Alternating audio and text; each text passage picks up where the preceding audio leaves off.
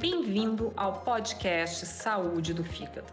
Eu sou a doutora Raquel Scherer de Fraga, hepatologista na cidade de Passo Fundo, no Rio Grande do Sul, e vou apresentar para você informações e novidades na área de hepatologia.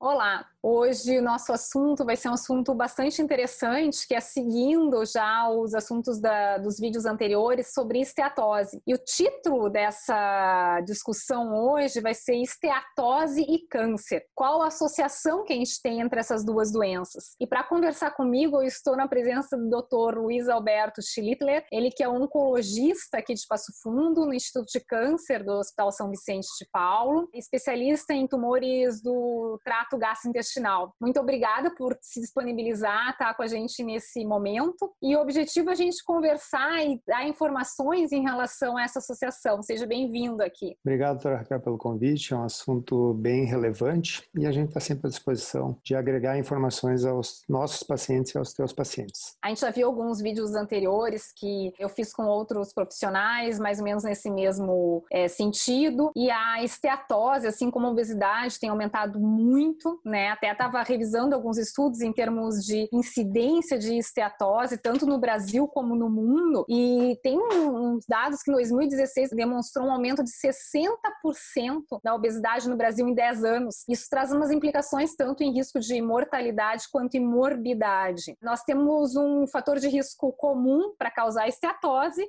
e câncer, que é essa obesidade. Então, a maior parte dos pacientes obesos tem esteatose e o, a incidência de esteatose no obeso depende do grau da obesidade. Então, à medida que eles passam do, a gente considera um índice de massa corporal normal até 25, se ele passa esse índice de massa corporal entre 25 e 30, que é sobrepeso, aumenta já o risco de esteatose. E os obesidades, os obesos mórbidos, que são aqueles obesidade grau 3 acima de 40, o risco, assim, praticamente 100% das pessoas com obesidade mórbida tem esteatose. Tem o risco de cirrose, mas tem risco de risco cardiovascular, que é a principal causa de mortalidade nesses pacientes, e a gente diz que o câncer é o top 2, é a segunda causa principal de mortalidade nesses pacientes com esteatose. Como é que você vê isso na prática, no teu consultório? Qual é a associação que tem nesse sentido? Eu acho que o câncer é uma doença bastante comum, assim como a esteatopatite, a obesidade. Uma a cada três pessoas vai desenvolver câncer. Então é bem comum numa família maior que várias pessoas desenvolvam a doença. A grande maioria das pessoas pensa que o fator genético genético é o principal causador, mas isso é responsável só a 5 a 10% dos casos de câncer. 90% são por fatores que nós chamamos externos ou modificáveis. Então, os principais eh, que vale a pena relembrar que é o tabagismo, tanto ativo como passivo, que é conviver com fumante, e a obesidade. Hoje a gente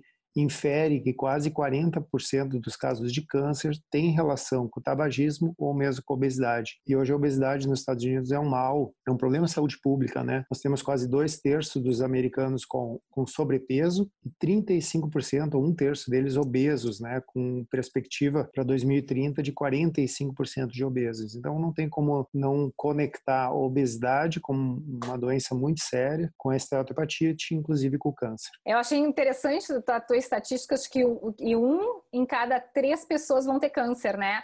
E tu sabe como é que a estatística dos Estados Unidos da presença de estatose? Um em cada três pessoas tem esteatose. Ah, também. É interessante, Sim. é, deu uma coincidência de, de prevalência. E qual que é a explicação lógica, assim, na, nas literaturas da oncologia em relação à obesidade, esteatose, câncer? Como é que isso acontece? Sim. Como é que é visto no meio científico? Eu acho que uma das coisas que vale lembrar é que, na verdade, a, a gordura depositada no paciente obeso, ela não é, na verdade, estética, né? Tanto no abdômen como nos, nas vísceras, inclusive no fígado. A gordura ela acaba sendo um produto ativo, né? Ela libera substâncias, nós chamamos de substâncias inflamatórias, causando inflamação, claro, é bem complexo esse processo dentro do corpo do, do, do paciente. Ela altera os níveis hormonais, principalmente de estrógeno, né? Por isso tem uma relação tão íntima com obesidade, câncer de mama e endométrio. E além disso, ela produz insulina, então existe uma, nós chamamos uma resistência à insulina E esses três fatores em associação, então, eles são intimamente relacionados à divisão celular e multiplicação das células. Então, o câncer basicamente é isso, né? Uma alteração na multiplicação celular, na divisão, um erro, né? Na, na verdade, nesse crescimento. São três fatores que são ativos através da presença da gordura. Então, a gordura não é simplesmente estática, né? Ela é extremamente ativa dentro do paciente. Então, o obeso, na verdade, é uma pessoa que é inflamada, digamos assim, né? Tem uhum. marcadores inflamatórios elevados. Isso inclui proteína C reativa elevada, né? E inclui uma coisa que aparece muito no consultório do patologista, que é ferritina alta. Então, os pacientes têm uhum. hiperferritinemia, que também a ferritina é um reagente de fase aguda. Muitos é, relacionam esse aumento de ferritina com elevação de enzimas hepáticas e, na verdade, muitas vezes não tem nenhuma relação de aumento de ferro, mas sim pelo próprio acúmulo de gordura corporal. Se a gente for pensar assim, na esteatose, a maior parte das pessoas então são sobrepeso ou obesas, mas tem um grupinho ali em torno de 10% dos pacientes com esteatose que tem peso normal, que foi uma coisa até que eu falei nos vídeos anteriores. E a grande questão na hepatologia é saber diferenciar se essa associação dos pacientes que têm esteatose, a segunda principal causa de mortalidade deles é câncer, não é relacionado ao fígado, se é a própria esteatohepatite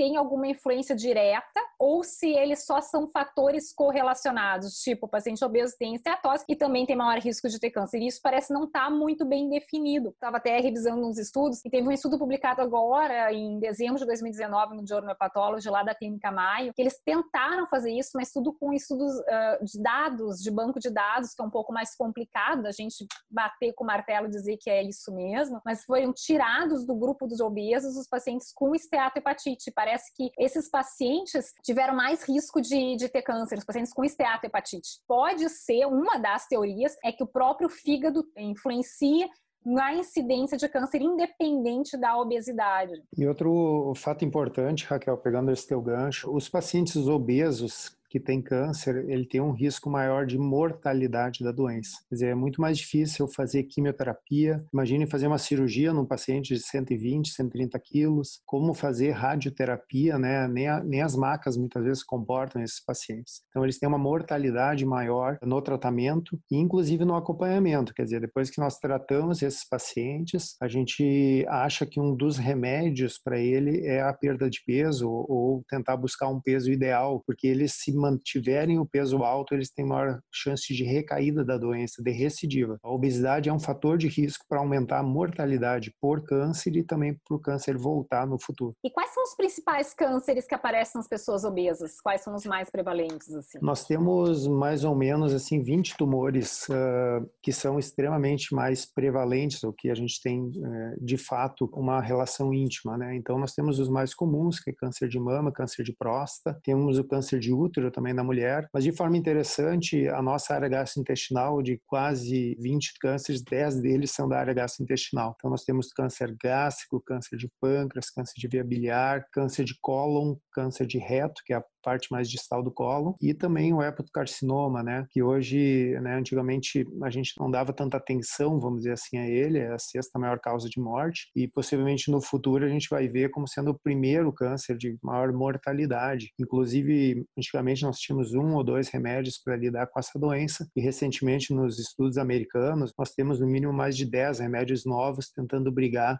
por um espaço nessa doença. Então, os tumores gastrointestinais, eles estão intimamente relacionados à obesidade além dos tumores mais frequentes que é o câncer de mama, próstata. E o câncer de fígado, na verdade, e quando a gente vai ler assim literaturas específicas para a doença hepática gordurosa, metabólica ou gordurosa não alcoólica, quando a gente fala, coloca-se que o risco de câncer aumenta em torno de duas vezes nos pacientes com doença hepática gordurosa, principalmente câncer de fígado e trato gastrointestinal e os associados a hormônios das mulheres, como você tinha comentado. Em relação uhum. ao câncer de fígado, só reforçando que aumentou bastante a incidência, basicamente pelo aumento aumento da esteatose, provavelmente já é, em muitos locais, a principal causa de carcinoma hepatocelular. Uma coisa que é o câncer do fígado, né, primário. Em relação ao câncer de fígado, a gente sabe também que o diabetes tem um papel que aumenta muito a incidência de câncer de fígado nos pacientes com esteatose. Então, e isso acontece, o diabetes por si só, ele também aumenta o risco de câncer como um todo, ou tu vê isso só no carcinoma celular? A gente não tem um, a, talvez essa conexão do diabetes, ela tem uma conexão muito parecida com o carcinoma celular, mas não é tão descrita na literatura como o câncer de fígado mesmo. Mas é, o diabetes ele vem por uma série de fatores e um deles é a obesidade, a síndrome metabólica, né? Então acho que a gente talvez com o paciente diabético só reforça mais a tua importância em tentar mudar o estilo de vida no paciente. Às vezes é muito mais fácil dar um remédio para ele para tratar do que o estilo de vida, né? Que é algo bem difícil de mudar. Mas eu acho que faz parte uh, do tratamento e como se fosse um remédio para o paciente mexer nesse nesse nesse quesito aí da vida dele. É, na verdade, a, a gente estava vendo que os pacientes, em torno de 10% da população brasileira tem diabetes. Tem alguns estudos que mostram que o diabetes aumenta o, o, risco de ter câncer de todas as causas, tem outros que não. Então, é uma coisa controversa, assim, pelo menos na literatura do hepatologista, assim, que a gente lê. Mas como é importante ter um estilo de vida saudável, isso a gente vê cada vez mais, até tu vê em relação à prevenção do câncer, em relação à hepatopatia crônica e até em relação ao coronavírus agora que a gente está vivendo essa pandemia, é. e a gente vê que os obesos têm uma mortalidade muito maior que as pessoas jovens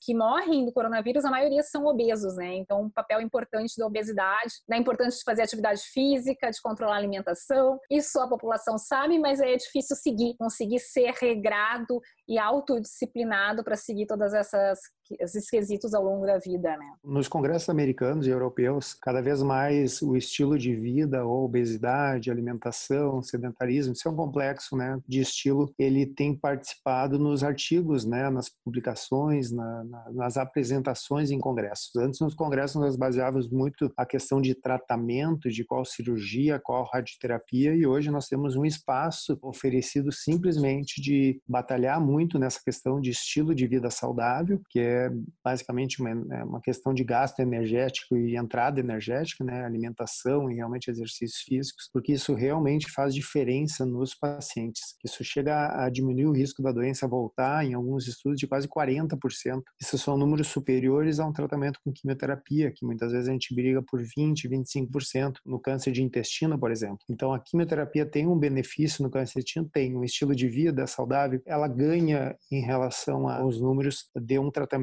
com quimioterapia. Então, vale a pena o nosso, a nossa ênfase durante a consulta, as nossas revisões, buscando esse estilo de vida saudável, que é algo bem fácil de falar, como eu digo, quando a gente está nesse lado da mesa, né? Mas de praticar, realmente mudar toda uma questão na, na, em casa, em questão social no trabalho é bem difícil, mas é, é o nosso foco com certeza no futuro. Só pulando para um outro lado, existem alguns medicamentos, a gente sabe que cetose também nada, totalmente diferente da esteatose metabólica, mas tem alguns medicamentos que podem causar esteatose. Dentro da tua área da oncologia, quais são esses medicamentos? Você tem algum uhum. medicamento que causa esteatose? Porque, de repente, o paciente começa a fazer quimioterapia e o fígado começa a crescer Sim. porque está com esteatose, né? Que é outro, outro Eu... quesito, né? Não, não, importantíssimo. Na verdade, talvez esse assunto caia muito bem por câncer de intestino. Quase metade dos pacientes com câncer de intestino, eles acabam desenvolvendo doença metastática no fígado, quer dizer, a doença sai do intestino do reto e vai para o fígado. Nesse contexto, não é incomum a gente pensar em cirurgia, tanto do intestino como do fígado, e muitas vezes uma cirurgia curativa. Nós podemos, em, em muitos pacientes, curar esse paciente. E à medida que a gente faz a, a nossa escolha de tratamento, e muitas vezes é feito químio e cirurgia nessa situação, a gente pesa sim o uso de algum medicamento. O nosso medicamento que mais causa isso é o irinotecan e o sinfloracil. Um esquema, né, a gente chama isso por letrinhas, o esquema FOLFIRI, é um esquema, um esquema que causa bastante esteatohepatite ou esteatose, mas ele geralmente tem uma relação íntima com a quantidade de droga utilizada. Quer dizer, geralmente fazendo mais de três meses de tratamento, eu posso aumentar esse risco. Então, geralmente quando se vai fazer uma cirurgia num fígado desses pacientes, eu, a gente acaba utilizando menos remédio, um tempo menor, para não atrapalhar o cirurgião durante a cirurgia. E, se possível, evitar essas drogas no paciente obeso, né? Ainda mais se ele tem alteração de enzima ou a sugestão do hepatologista dele que ele pode ter problema. A gente tem outros esquemas com oxaliplatina que não causam isso, então a gente acaba jogando sim com essa informação para ter um tratamento mais ideal e causar menos complicações para o paciente e para o cirurgião de fígado. Então, dependendo da obesidade do paciente, do grau de obesidade, o tratamento modifica e talvez até o prognóstico dele pela, para essas ações. E até pelo risco de não pode tirar um pedaço do fígado muito grande, no fígado esteatótico tem que ser, tem que poupar mais parenquimia, pedaço do fígado mesmo, né? E outra coisa só que eu gostaria de abordar, assim, chega a ter alguma na, na sociedade oncológica aí, na, tem algumas orientações assim de tu mudar é, exames de rastreamento para pacientes obesos, por exemplo, a gente sabe na tua área que acima dos 45 anos é recomendado todas as pessoas fazerem colonoscopia a cada 5, 10 anos, conforme os fatores de risco, para diagnóstico precoce de câncer de intestino, até prevenção, né? Encontrar pólipos antes de se transformar em neoplasia, em câncer. Tem alguma coisa de fazer isso mais precocemente, pessoas obesas? Já foi aventado isso ou não? Na verdade, não tem nada muito específico né, em relação a essa pergunta. Há mais ou menos dois anos atrás, se fez uma análise dos casos de câncer de intestino e se viu que o número de casos de câncer de intestino vem diminuindo com os anos com a utilização da colonoscopia. Mas de forma interessante, quase 30% dos casos, teve um aumento de 30% dos casos nos pacientes com menos de 50 anos. Quer dizer, nós começamos a prevenir os pacientes de maior idade, mas teve um aumento da incidência nos pacientes jovens. Que se deve esse aumento de incidência, por isso que a gente mudou até a maneira de fazer a colonoscopia,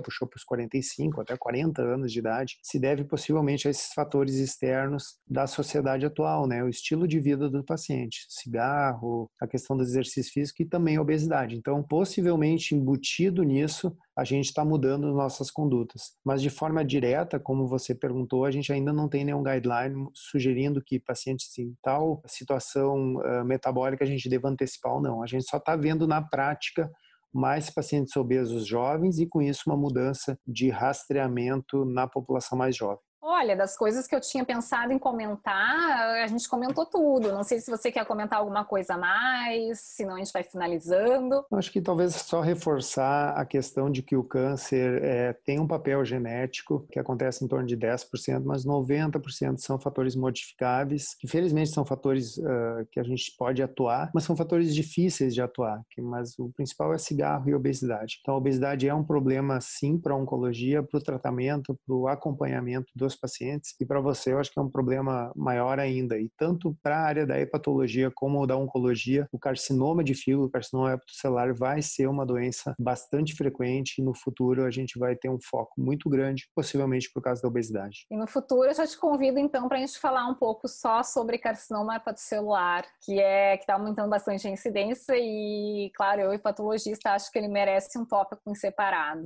Nós da oncologia também. Então tá, muito obrigada pela disponibilidade Espero que possa estar junto outra vez em outras discussões aqui com nesse canal. Grande Obrigado, abraço. um abraço a vocês. Tchau. O meu muito obrigada a você que me acompanhou até aqui. Gostaria de lembrar que todos os podcasts também estarão disponíveis no meu canal do YouTube, para quem prefere assistir vídeos. Se esse conteúdo agregou informações importantes para a sua saúde, vou pedir para você compartilhar esse episódio com seus amigos e visitar as minhas redes sociais, o Instagram, o Facebook e o YouTube. É só procurar por doutora Raquel Scherer de Fraga. Por lá, você terá acesso a diversas informações na área da hepatologia e podemos trocar ideias e sugestões de temas. Volto na semana que vem para continuar falando sobre saúde do fígado. Até lá!